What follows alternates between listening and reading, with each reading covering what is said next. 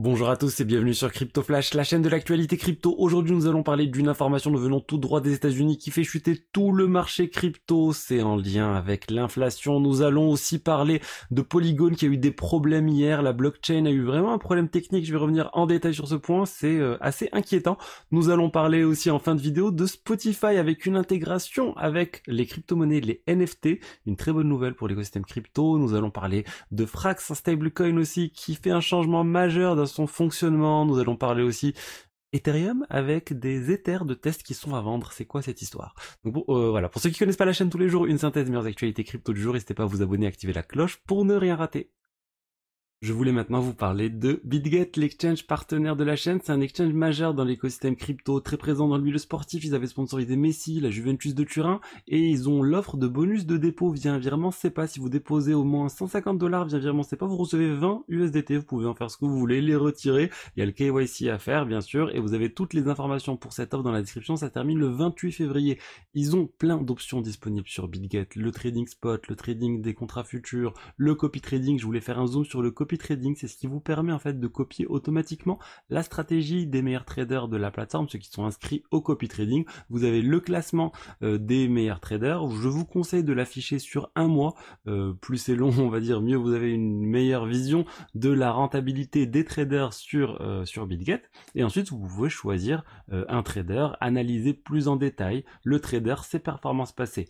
Après, bien sûr, les performances passées ne prédisent pas des performances futures et soyez vigilants, ça présente bien sûr un risque de faire du copy trading, mais euh, à vous en fait d'adapter votre niveau de risque en fonction du trader, en fonction de votre stratégie de suivi aussi du trader. Donc regardez, là je suis sur, euh, le trader euh, moniteur BTC. Vous, vous avez la capacité d'afficher ces ordres. Ces ordres passés, donc vous avez l'historique de divers ordres passés, Ethereum USDT, Bitcoin USDT, Apecoin aussi USDT, et euh, des ordres en cours en fait. Vous voyez les derniers ordres qu'il a ouverts le 23 février à 7h30, et actuellement est-ce qu'il est bénéficiaire ou déficitaire sur les ordres en question? Donc n'hésitez pas à passer par le lien dans la description pour en profiter. Vous avez toutes les informations disponibles, et si vous avez des questions, n'hésitez pas à m'en faire part. Je vous l'ai dit au niveau du cours des crypto-monnaies, c'est vraiment la chute. En ce moment, aujourd'hui, on a une baisse du Bitcoin à 23 200, moins quasiment 3%, un Ether moins 3,5%. Euh, quasiment toutes les crypto-monnaies sont en baisse. On peut voir ensemble aussi le BNB moins 2%, on a Cardano moins 4,7%, Polygon moins 5%, euh, Polkadot 7%. Bref, euh, vous voyez le tableau, vraiment tout est dans le rouge euh, à part les stablecoins hein, bien sûr. Euh, et euh, pourquoi pourquoi tout ça? Pourquoi cette chute des crypto-monnaies? Ben ça nous vient tout droit des États-Unis. Le marché des boursiers est en train de chuter aussi à cause des dernières annonces autour des chiffres de l'inflation aux États-Unis. Nous avons une inflation aux États-Unis sur un mois qui a augmenté de 0,6% alors qu'on s'attendait à une hausse de 0,4% et euh, ça fait en fait sur un an une hausse de plus de 4,7% sur le mois de janvier. Donc les gens vraiment s'attendaient pas à une hausse aussi importante.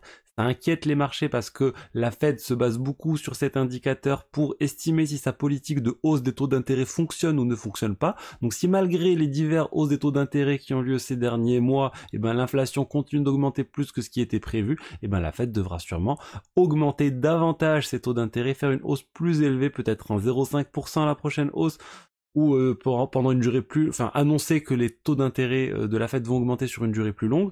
Donc ça risque encore d'inquiéter les marchés, de, de, maintenir une pression sur les marchés, sur les actifs risqués euh, tels que les crypto-monnaies, les actions en bourse, et les investisseurs vont se diriger vers des actifs moins risqués tels que les obligations du trésor, etc.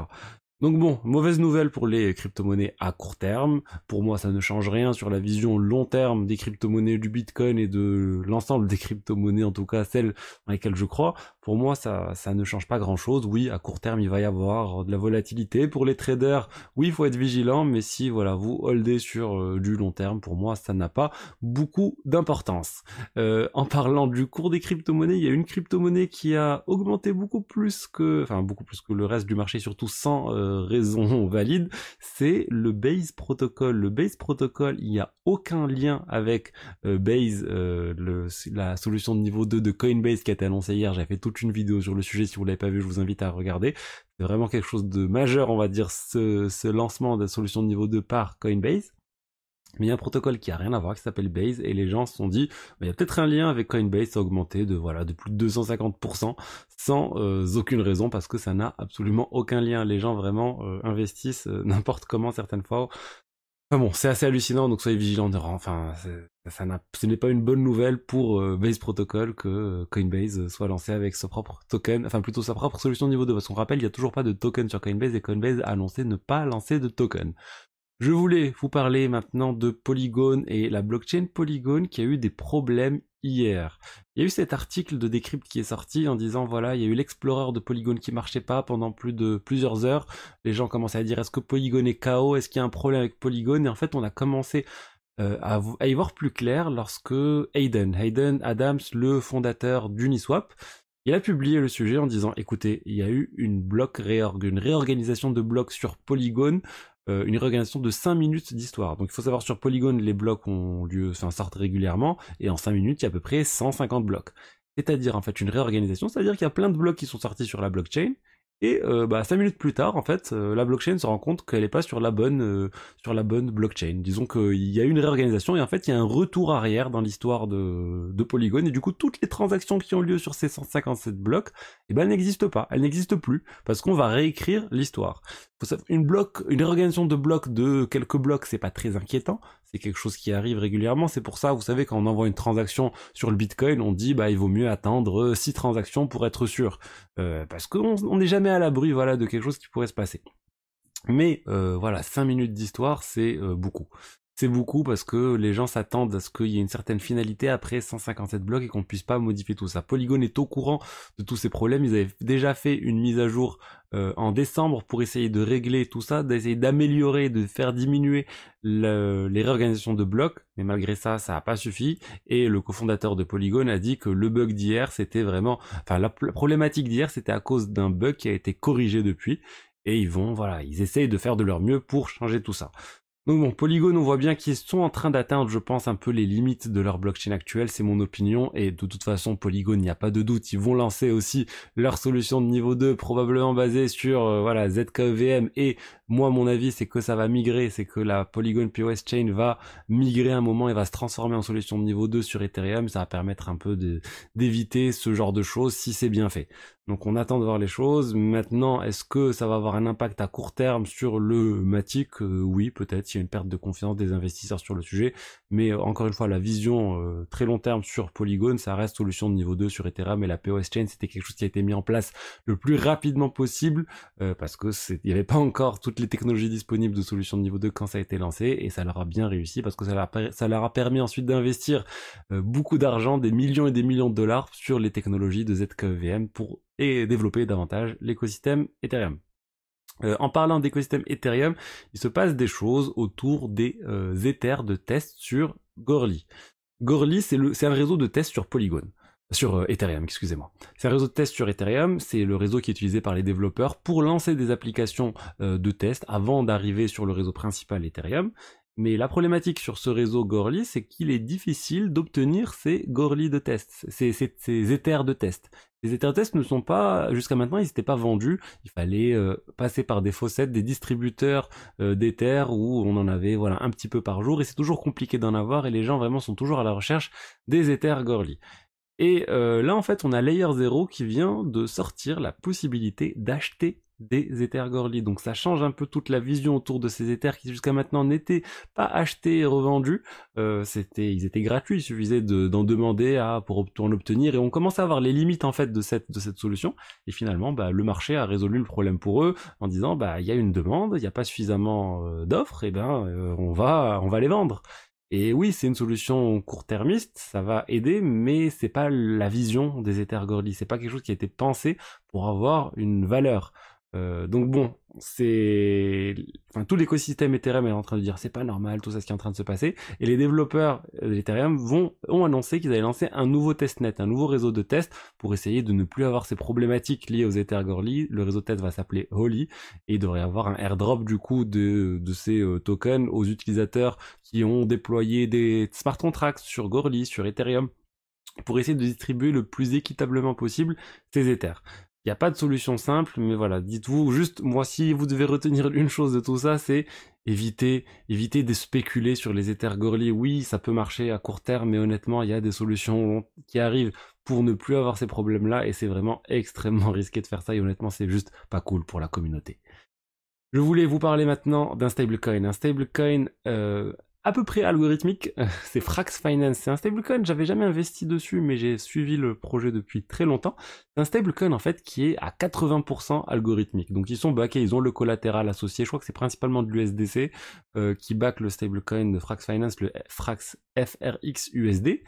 Et euh, jusqu'à maintenant, ils avaient voilà 20% un peu qui est euh, qui est euh, backé par l'algorithme, un peu comme l'histoire de Luna UST, sauf que Luna UST c'était 100% algorithmique.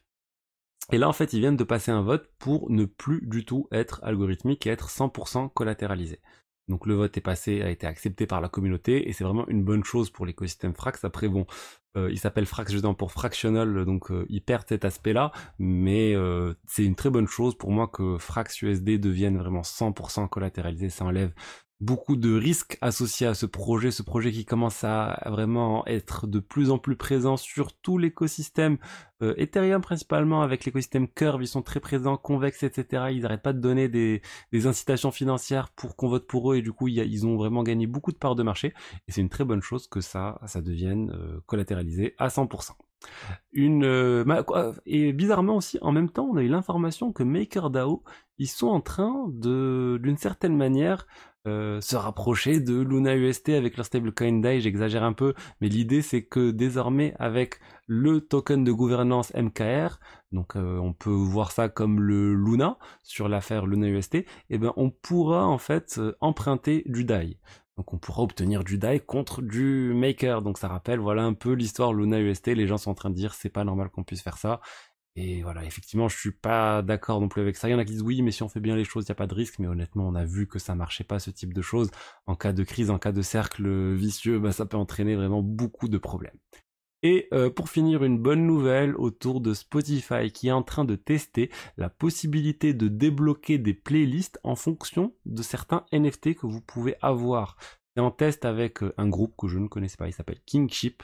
Euh, ils sont en train de tester tout ça bah, pour obtenir en fait leur playlist où il y a une playlist exclusive aux ceux qui possèdent les NFT en question, le Kingship Keycard. Donc euh, c'est un test, on va voir si ça marche, mais ça peut être une source de revenus complémentaire pour les artistes, vendre des NFT pour euh, avoir accès à des chansons, à des chansons, à des albums ou autre chose, et c'est une très bonne chose pour moi. Ça montre un peu qu'on peut avoir une relation directe avec ses fans qui, qui peut en fait ensuite entraîner des avantages clair pour les utilisateurs et un nouveau business model pour les artistes. Donc voilà ce que j'avais à vous dire aujourd'hui sur l'écosystème crypto. J'espère que le contenu vous a plu. Si c'est le cas, n'hésitez pas à vous abonner aussi à ma newsletter, le top 5 des meilleures actualités de la semaine. Je l'envoie tous les mardis et il y a aussi du contenu exclusif euh, pour euh, les membres. Donc, euh, je vous dis à demain et à bientôt. Au revoir.